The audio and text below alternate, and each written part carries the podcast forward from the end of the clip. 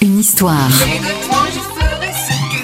Les secrets et anecdotes de vos tubes préférés. Nous sommes en 1982. Rennes est la place forte de la nouvelle scène française avec des artistes comme Étienne Dao, Marc Itzad ou encore Niagara.